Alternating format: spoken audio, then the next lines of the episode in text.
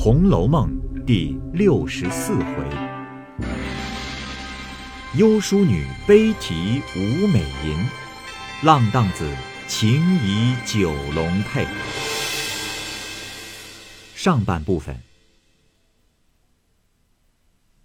话说，贾蓉见家中诸事已妥，连忙赶至寺中回明贾珍。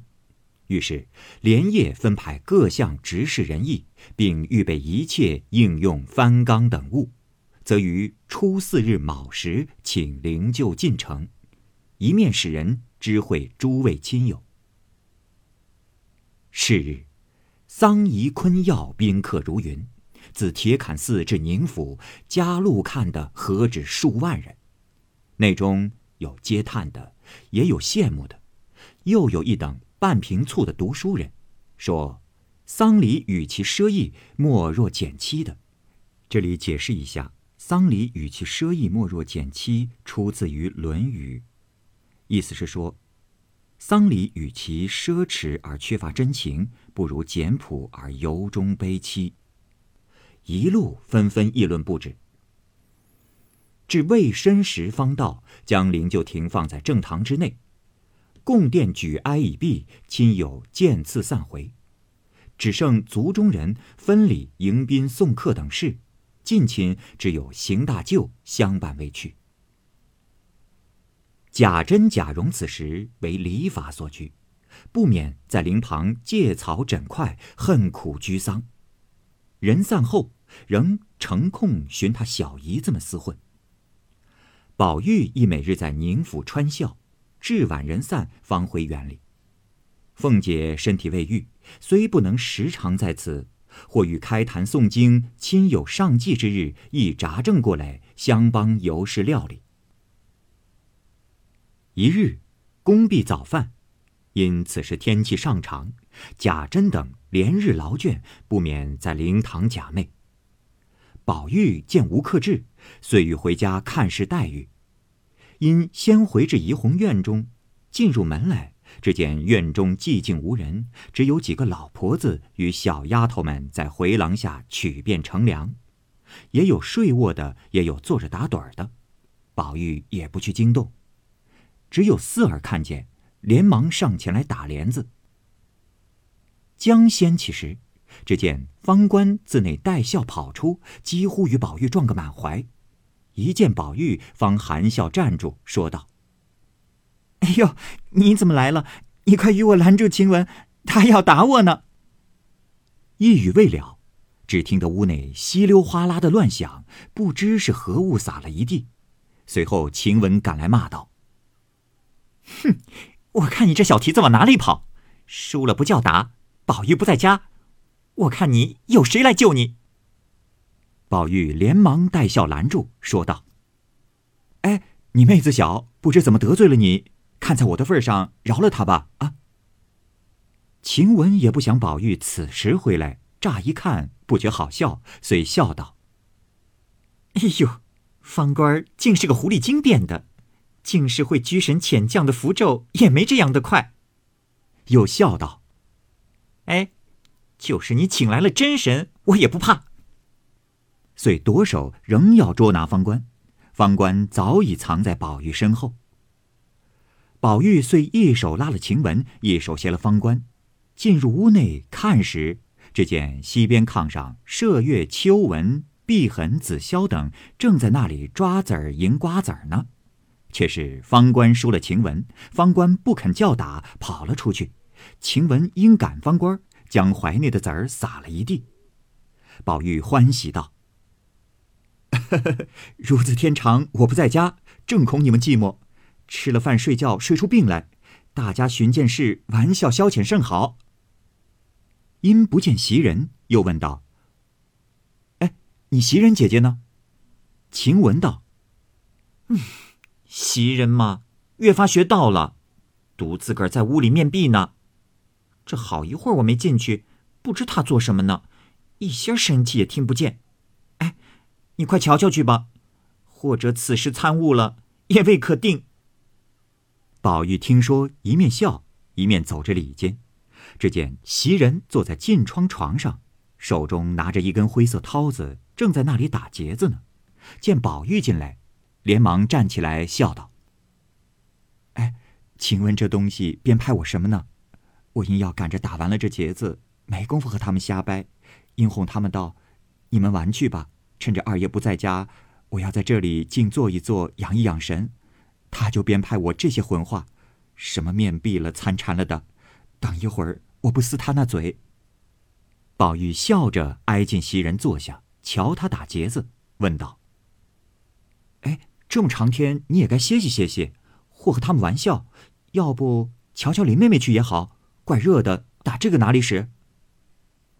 袭人道：“我见你戴的扇套子，还是那年东府里荣大奶奶的事情上做的。这个轻东西，出族中或亲友家，夏天有丧事方戴的。”一年遇着带一两遭，平时又不犯作。如今那府里有事，这是要过去天天带的，所以我赶着另做一个，等打完了结子，给你换下来旧的。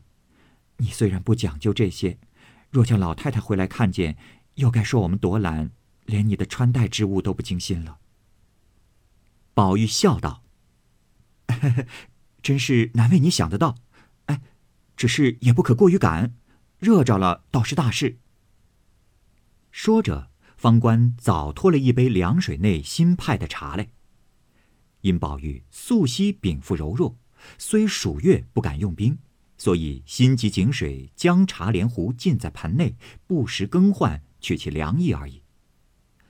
宝玉就方官手内吃了半盏，遂向袭人道：“啊，我来时已吩咐了明烟，若甄大哥那边有要紧的客来时。”叫他立刻送信，若无要紧的事，我就不过去了。说毕，遂出了房门，又回头向碧痕等道：“哎，如有事，往林姑娘出来找我。”于是，一径往潇湘馆来看黛玉。将过了沁芳桥，只见雪雁领着两个老婆子，手中都拿着灵藕、瓜果之类。宝玉忙问雪雁道：“哎？”你们姑娘从来不吃这些凉东西的，拿这些瓜果何用？不是要请哪位姑娘奶奶吗？雪雁笑道：“哼，我告诉你，可不许你对姑娘说去。”宝玉点头应允，雪雁便命两个婆子先将瓜果送去交与紫娟姐姐，她要问我，你就说我做什么呢？就来。那婆子答应着去了，雪艳芳说道：“我们姑娘这两日方觉身上好些了，今日饭后，三姑娘来会着要瞧二奶奶去，姑娘也没去，又不知想起了什么来，自己伤感了一回，提笔写了好些，不知是诗是词。叫我传瓜果去时，又听叫紫娟。”将屋内摆着的小琴桌上的陈设搬下来，将桌子挪在外间当地，又叫将那龙纹鼎放在桌上，等瓜果来时听用。诶，若说是请人呢，不犯先忙着把个香炉摆出来；若说点香呢，我们姑娘素日屋内除摆新鲜花果、木瓜之类，又不大喜熏衣服，就是点香，亦当点在常坐卧之处。难道是老婆子们把屋子熏臭了，要拿香熏熏不成？究竟连我也不知何故。说毕，连忙的去了。宝玉这里不由得低头，心内细想道：“据雪雁说来，必有缘故。若是同哪一位姊妹们闲坐，亦不必如此先设传句。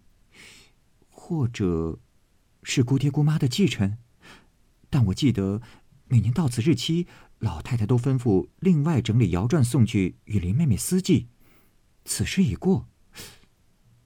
哦，大约必是七月，因为瓜果之际，家家都上秋季的坟，林妹妹有感于心，所以在私事自己祭奠，取《礼记》《春秋》见其实时之意，也未可定。我此刻过去。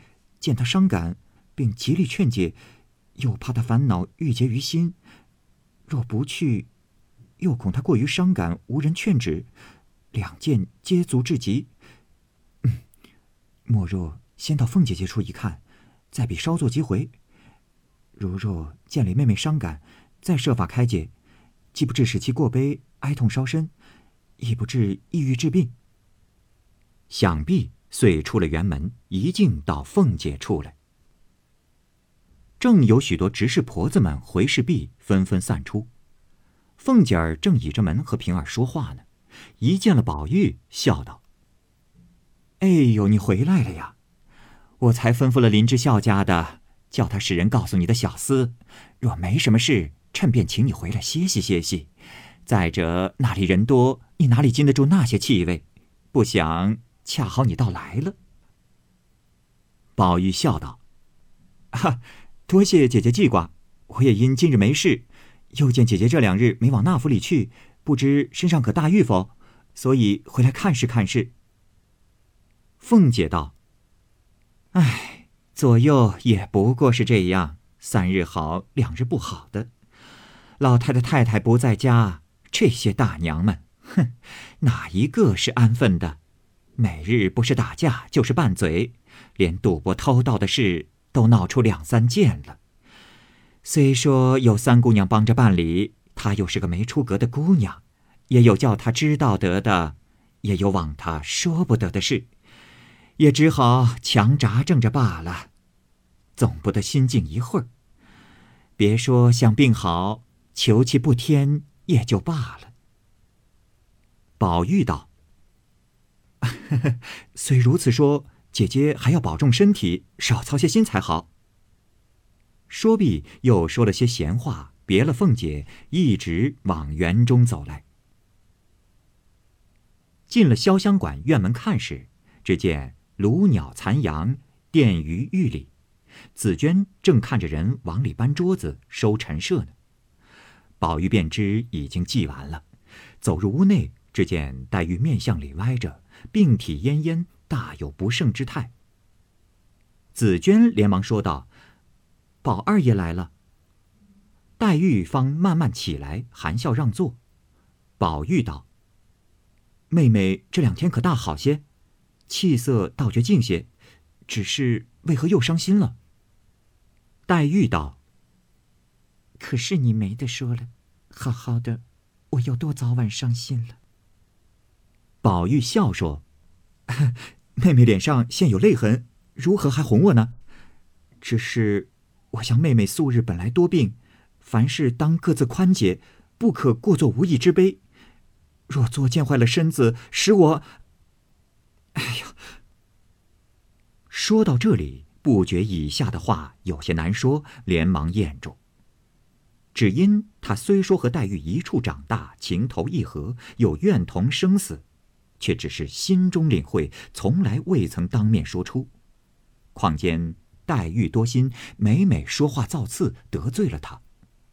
今日原为的是来劝解，不想又把话说造次了，接不下去，心中一急，又怕黛玉恼他，又想一想自己的心实在是未好，因而急转为悲，早已滚下泪来。黛玉起先原恼宝玉说话不论轻重。如今见此光景，心有所感。本来素昔爱哭，此时亦不免无言对泣。却说紫娟端了茶来，打量二人又为何事口诀，因说道：“哎呀，姑娘身上才好些，宝二爷又来怄气了，到底是怎么样？”宝玉一面拭泪笑道：“呃，谁敢怄妹妹了？”一面搭讪着起来闲步，只见砚台底下微露一指脚，不禁伸手拿起。黛玉忙要起身来夺，已被宝玉揣在怀内，央笑道：“哎，好妹妹，赏我看看吧。”黛玉道：“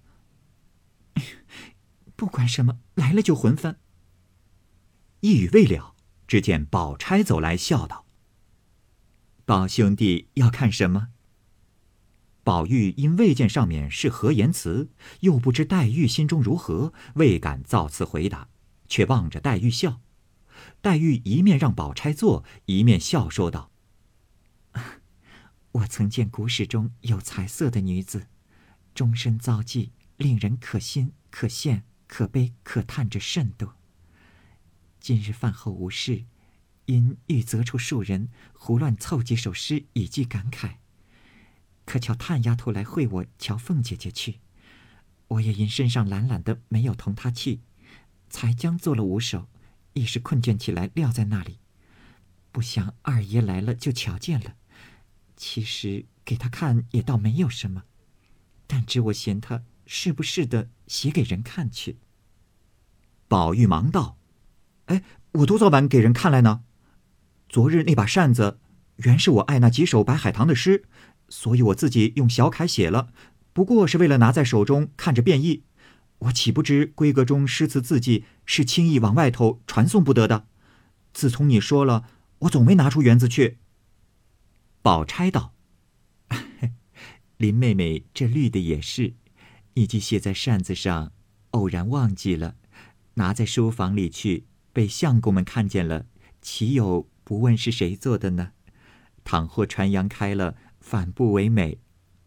自古道，女子无才便是德，总以真静为主，女红还是第二件，其余诗词不过是闺中游戏，原可以会，可以不会。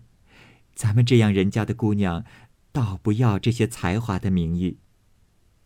因又笑向黛玉道：“哎，拿出来给我看看无妨，只不叫宝兄弟拿出去就是了。”黛玉笑道：“嗯，既如此说，连你也可以不必看了。”又指着宝玉笑道：“他早已抢了去了。”宝玉听了，方自怀内取出，凑至宝钗身旁，一同细看，只见写道。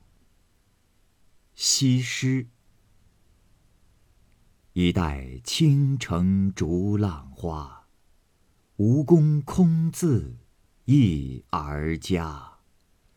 笑贫莫怨东村女，白头西边上浣纱。好，这里解释一下，“一代倾城”呢是一个典故，出自《汉书》的《孝武夫人传》，里面有歌曰：“北方有佳人。”绝世而独立，一顾倾人城，再顾倾人国。后世把倾城作为美人的代称，这里指的是西施。逐浪花呢，是指西施的最后结局。说法不一，较流行的两种呢，一个呢是说在吴国灭亡之后，西施投水而死；而另外一种呢，则说在吴灭亡之后，西施跟随着范蠡隐居于五湖，所以呢，叫做一代倾城逐浪花。而下一句“吴宫空忆自儿家”，说的意思是说，绝代佳人西施一去不复返，而吴宫里的人想念她也无济于事了。下一联“笑贫莫笑东村女，白头西边上浣纱”，这一联呢说，且莫笑话东村笑贫的丑女，她呀倒能自由自在的安度一生。虞姬。断肠乌坠夜笑风，余兮忧恨对重瞳。倾盆甘受他年海，引荐何如处帐中？解释一下，先看上一联：断肠乌骓夜宿风，余兮忧恨对重瞳。此联呢是感慨项羽的爱妃虞姬壮烈而死。本事呢记载于《史记》的《项羽本纪》当中，是说项羽的军队被汉军包围在垓下，夜晚听闻四面楚歌大作，项羽乃悲歌曰：“力拔山兮气盖世，时不利兮骓不逝，骓不逝兮可奈何？虞兮虞兮奈若何？”一连唱了几遍。虞姬也喝唱了一句：“汉兵已略地，四方楚歌声。大王意气尽，贱妾何聊生？”于是呢，就自刎而死了。而诗中的“虞兮忧恨对重瞳”，重瞳指代的是项羽。据说呢，项羽是有两个瞳孔，所以是重瞳。后一句“秦鹏甘受他年海”，解释一下，句子中的秦鹏。是两个人，秦是秦部，这个人呢，原来是项羽的部下，最后反叛项羽而投降了刘邦，后来又谋反被刘邦所杀了。另一个人彭就是彭越，秦末的时候趁着天下大乱起兵，随后呢归降刘邦，被封为了梁王。再后来有人揭发他谋反，被刘邦贬为了庶人。刘邦后来又听了吕后的建议，遂灭其族。所以呢，这两个人的下场都是极其悲惨的。所以这两句话：“秦彭甘受他年海，引荐何如楚帐中。”意思就是说。堂堂的大丈夫秦布和彭越，反而缺乏弱女子虞姬那样的气节，以致最后被刘邦加以海刑，落了个悲惨的下场。这首诗呢，其实也反映了林黛玉性格中刚烈的一面，为其将来绝力而死做铺垫。明妃，绝艳惊人出汉宫，红颜命薄。古今同。君王纵使轻颜色，欲夺权和必画功。这里解释一下，明妃就是王昭君，啊，她的故事呢，大概是说在汉元帝的时候被选入宫中为宫人，不久之后就得宠。在静宁元年的时候，匈奴呼韩邪单于入朝求亲，汉元帝呢就命其出嫁。后来他生了一子，再后来呼韩邪单于死后，从胡俗又成为了继任单于的妻子，又生了两个女儿。死后呢，葬在了当地，其墓呢号称青冢。所以绝艳惊人出汉宫，红颜命薄古今同呢，在这儿呢是感慨像王昭君这样的美人，被有权势的人操弄，远嫁匈奴，客死他乡。感慨的是天下的女子都逃脱不了悲惨的命运。后两句“君王纵使轻颜色，与夺权和必画弓”当中有一个典故，在《西京杂记》当中有这样一个故事：汉元帝呢，因为后宫的嫔妃太多了，就命画工毛延寿等一一为之画像。他挑选画像当中的美者赵信，而众嫔妃呢，为了得到汉元帝的恩宠啊，均以重金贿赂毛延寿，唯独昭君不肯贿赂，故不得赵信。及至匈奴单于来求亲，汉元帝呢即按图指定王昭君出嫁，因而召见，却发现其美貌为后宫第一，善应对，举止娴雅。后来元帝是追悔莫及，因为得知是毛延寿等画工贿赂作弊，所以呢将这些画画的人一并抄家斩首，所以叫做君王纵使轻颜色，欲夺权和必画弓。是在谴责汉元帝将嫔妃不当人看待，竟以画工所画的嫔妃画像来挑选嫔妃供其玩弄。这首诗呢，也是林黛玉为天下女子在鸣不平、对男尊女卑社会予以谴责的表现。绿珠，瓦砾明珠一粒抛，何曾识味众娇娆。都缘晚服前生造，更有同归未寂寥。绿珠这个人物出自于《晋书》的石崇传。据说绿珠姓梁，貌美而善吹笛。她是晋代的官僚兼富豪石崇的侍妾。而赵王伦专权，其党羽孙秀欲得绿珠，被石崇拒绝。孙秀遂假传圣旨，收捕石崇，并予杀害。绿珠则跳楼殉情。先看上一联：“瓦砾明珠一粒抛，何曾识味众娇娆。”这一联其实是说石崇啊是个残暴的蠢汉，并不珍惜美女，把她们像瓦砾一样的对待，对绿珠也不例外。后两句：“都缘玩服前生造，更有同归未寂寥。”这两句呢是说。像石崇这样的男人，居然获得了绿珠的真情，并为其殉情，与其同死，使其在阴间也不至孤单寂寞。大概是石崇生前造下的玩福吧。整首诗呢，也表现出了林黛玉对石崇般的富有的不屑一顾，也对绿珠不辨好歹的痴情有一种不以为然的态度。鸿福，长揖雄谈太字书。美人巨眼识穷途。诗居余气杨公墓，岂得居迷女丈夫？这首诗呢，说的是红拂女的故事。红拂女是谁呢？她是五代杜光庭传奇小说《虬髯客传》当中的女主人公，自称呢姓张，真名不详。因其曾在隋朝司空杨素的家中做执红拂的侍妾，也就是拿着这个红拂尘的一个侍妾，故名为红拂女。而李靖当时是布衣，有一次呢登门拜访杨素，红拂呢对他是一见倾心，当晚即和李靖私奔，二人逃往太原。后来李靖帮助李世民父子建立了唐朝，官居左仆射平章事。所以《长揖雄谈太字书》《美人巨眼识穷途》说的呢，就是李靖登门向杨素献策，不卑不亢，而引起了红拂女的注意。而红拂女呢，也是慧眼识英雄，二人毅然私奔，以托终生。后两句“失居于弃杨公墓，岂得羁縻女丈夫”这两句话的意思呢，“失居于弃杨公墓”其实也是针对《虬髯客传》当中的内容而说的。因为李靖起初对红拂女私奔是有点担心的，他呢认为杨素在京中有重权重兵，你怎么敢这样做？而红拂女呢？就说杨素已经老朽不堪，难有作为了，没什么可怕的。于是呢，两个人毅然私奔。啊，这首诗其实表现了林黛玉对红拂的无限敬佩之情，反映了林黛玉刚强的性格和她的人生观，就是不慕富贵荣华，但求嫁得其人。宝玉看了，赞不绝口，又说道：“妹妹这诗恰好做了五首，何不就命吴美吟？”于是不容分说，提笔就写在后面。宝钗一说道：“作诗不论何题，只要善解古人之意。若要随人脚踪走去，纵使字句工整，已落第二意，究竟算不得好诗。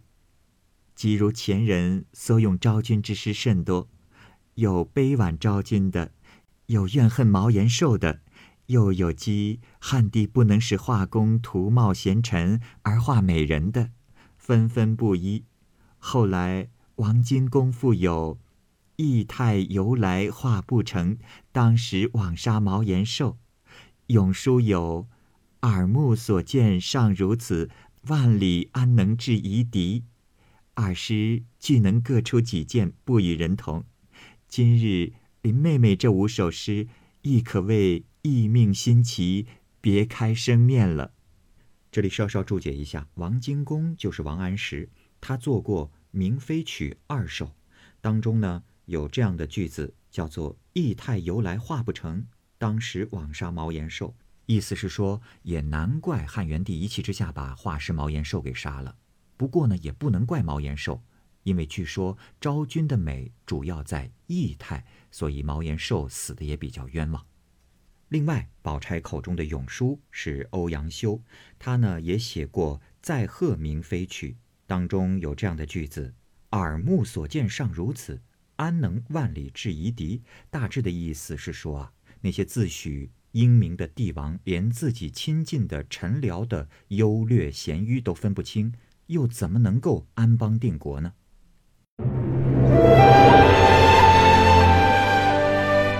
好，各位听友。由于时间的关系，我们这期节目就先播到这儿。欲知后文详情，欢迎您关注蚂蚁晒尔，并订阅我播讲的《红楼梦》。另外，还有更多精彩的系列故事也在其中，欢迎您关注收听。如果您有什么样的意见或者建议，可以通过下方的留言方式及私信的方式告诉我，我会在第一时间回复您。我是蚂蚁，我们下期节目再见。